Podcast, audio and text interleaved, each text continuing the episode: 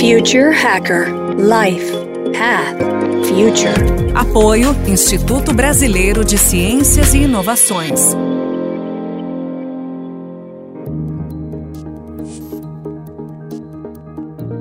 Olá pessoal, vocês estão no Future Hacker. Vamos aqui para o segundo bloco de entrevista com o Super André Espiridião, um designer especialista em realidade virtual, realidade mista, que eu até falei no, no, no, bloco antigo, ele é efetivamente o nosso Future Hacker. Andrei, é, bem-vindo de volta. E eu queria já emendar uma pergunta, é, falando um pouco de futuro, falando até um pouco do Black Mirror. Tem um episódio né, do Black Mirror que é de VR, uma experiência de VR, que dois amigos assumem, assumem personagens aí no mundo, tipo Matrix, Matrix, né?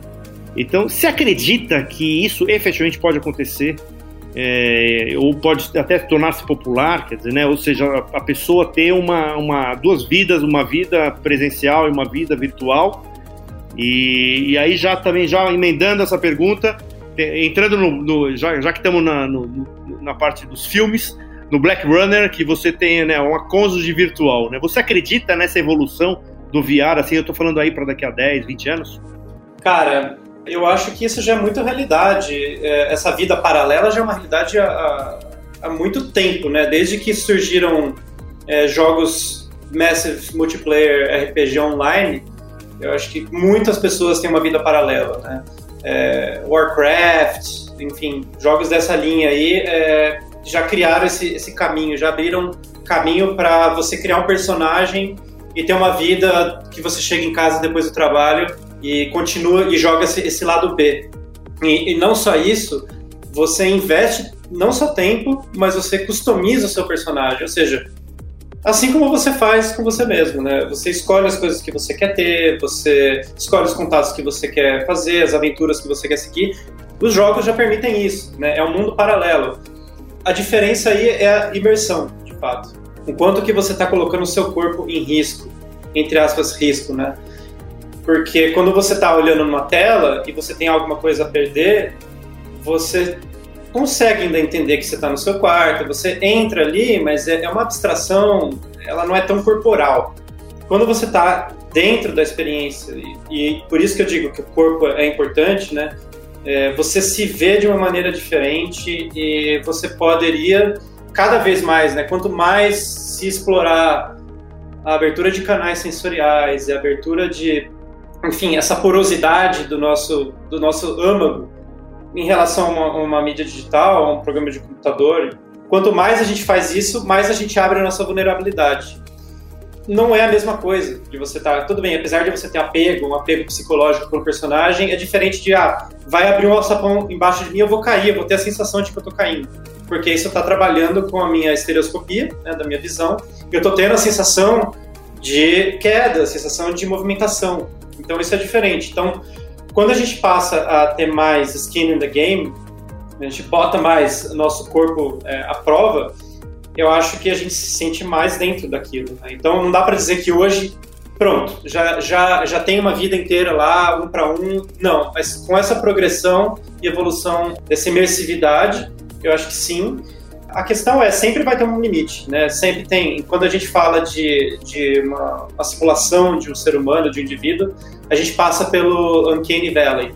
Aquele limite onde eu fiz quase tudo que significaria uma pessoa, eu reconhecer algo como um indivíduo, mas tem uma coisinha de nada que me diz que isso não é uma pessoa de fato. Não só para trabalhar o ser humano, mas também tudo que é relativo à experiência. Para eu sentir que essa experiência é real. Por outro lado, hoje a gente já pode viver coisas em realidade virtual que não são possíveis de viver na realidade. Eu, por exemplo, tenho, eu montei um pequeno simuladorzinho de, de corrida aqui no, no meu quarto. Então, tem volante, tem o assento. Então, usei muitas peças de, de carro de verdade, que eu adoro jogar rally.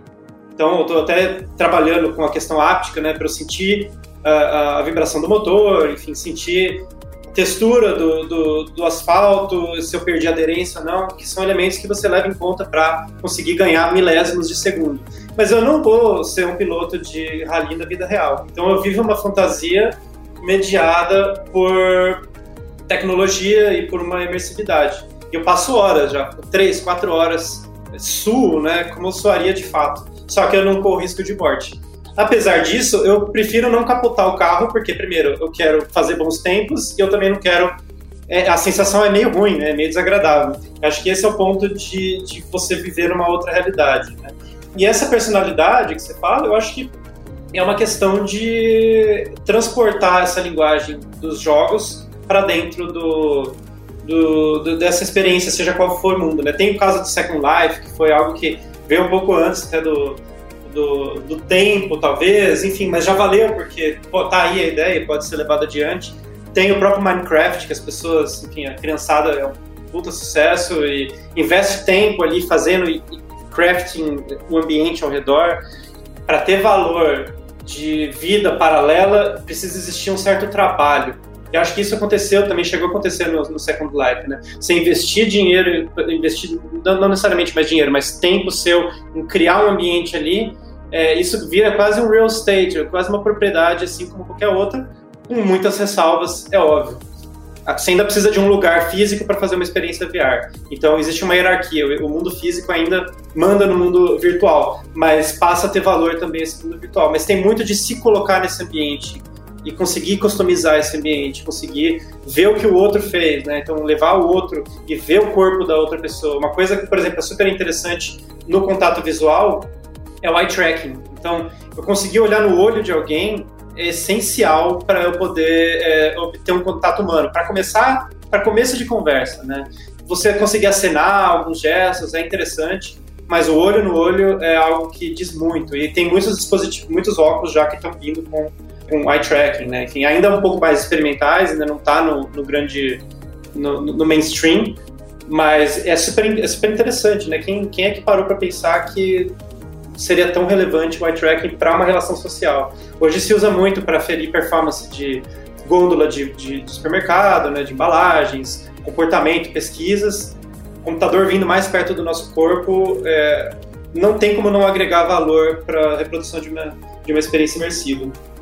Perfeito. Tem até uma, eu acho que assim, eu não sei, eu também não tenho, eu, eu já vi isso aí já um tempo atrás, acho que um ano atrás, que é inclusive o VR sendo usado para tetraplégicos, né, para paraplégicos, quer dizer, para assim, até para o ponto de vista de curar depressão, assim, né, deles viverem um outro um outro mundo ali e ao mesmo tempo isso começa, né, talvez para esse tipo de utilização também, né?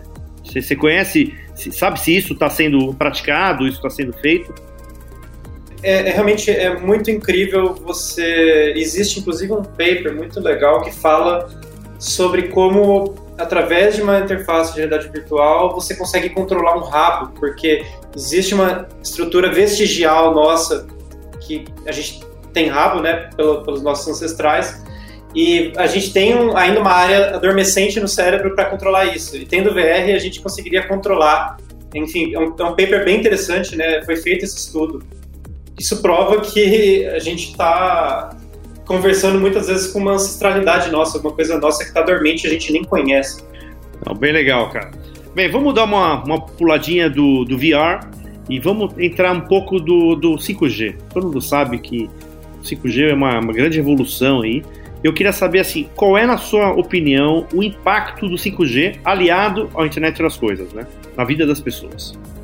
A principal coisa que se fala em relação, que se falou, vem se falando em arquiteturas de, de IoT há muito tempo, já é o pressupor unidade da coisa que a gente está conectando, né? Se a gente está falando de internet das coisas, tá bom. Mas quanto custa colocar essa coisa na internet?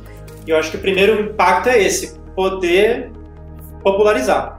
Então hoje a gente precisa depender de uma, de uma série de dispositivos numa arquitetura de, de rede para poder conectar um dispositivo qualquer de casa na, na, na internet. E quando a gente está tá falando de 5G, você conecta ele direto na internet. Então, de certa forma, a gente já tem em casa diversos dispositivos que podem se conectar direto. Tem o tablet, tem o smartphone, né, tem o smartwatch. Então, tem várias coisas que já estão ligadas diretamente. Você tem que passar para um roteador, você tem que passar para a internet a cabo, você poder é, ter um fluxo sem atrito em diversos contextos de uso. Hoje mesmo, por exemplo, existem, é, existem micro, microcontroladores, né, micro, até microprocessadores, que têm o, o Wi-Fi e o Bluetooth embutido, o USB, por exemplo, é, da Expressif, que tem isso num chip super barato e tem muitas soluções é, que já estão disponíveis que passam por essa arquitetura deles. Então, por pouquíssimos dólares você tem é, um, um, dispositivo dual core com Bluetooth e Wi-Fi.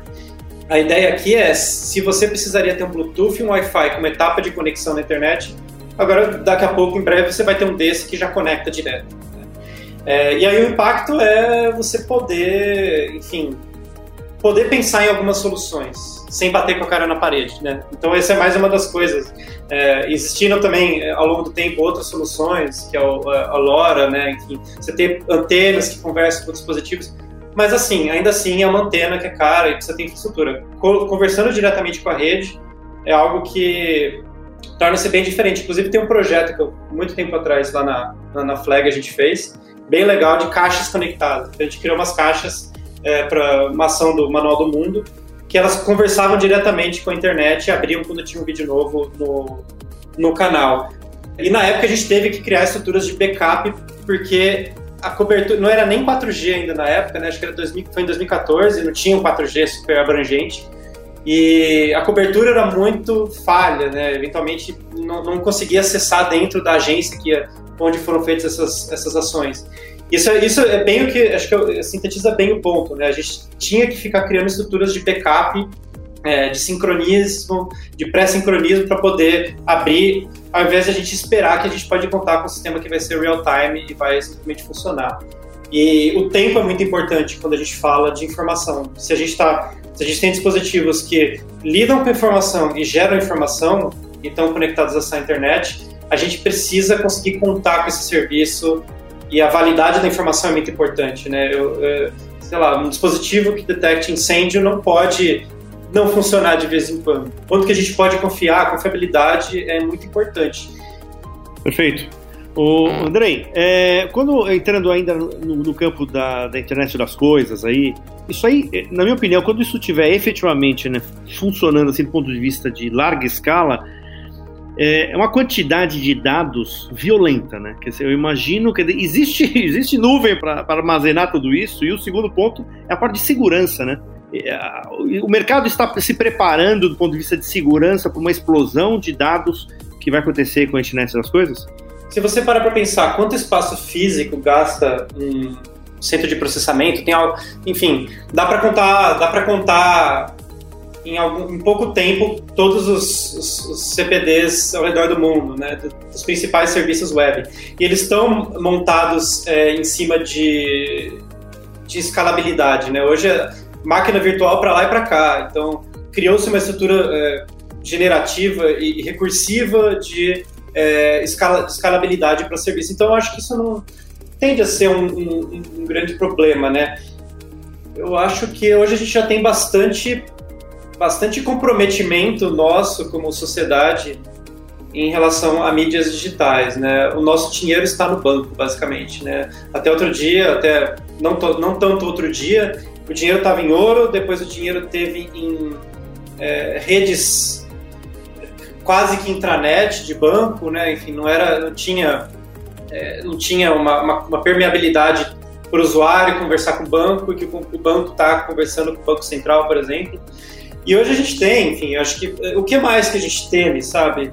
É, eu não sinto nenhum medo disso, assim. Acho que acho que já está lidando muito bem com isso. A questão é quanto que a gente pode deixar para trás arquiteturas e tecnologias mais de legado, que aos poucos acho que a sociedade vai abandonando. Então, o próprio lastro de ouro foi um legado que ficou ficou para trás aí, enfim, ainda é um asset aí de, de investimento, mas virou, virou o jogo, né, do que, que é o valor. Tem que, tem que seguir para frente, assim, tem que com cuidado, né, com regulação, e aí acho que tem um aspecto governamental muito importante, acabou de entrar a lei de proteção de dados, é, não é a segurança de alguém roubar o dado, mas é a segurança de quem é que possui o dado e eticamente o que está fazendo com isso. Né? O medo não é o ilegal, acho que o medo é mais o legal, que merece discussão, regulação, que eu acho que é bem o papel do governo mesmo fazer. Eu ia fazer uma, uma outra pergunta agora, mas eu acho que eu vou deixar para o próximo bloco, porque vai ser o bloco que a gente vai falar de futuro mesmo, né? De coisas punks. Né? Tô falando de download cerebral, de coisas bem loucas aí. Então, é, vamos, é, eu vou finalizar esse segundo bloco. Agradecer pra caramba aí essa participação e a gente vai agora, pessoal. Legal que vocês estão acompanhando. Agora o terceiro e último bloco com o Andrei. Valeu, vamos nessa.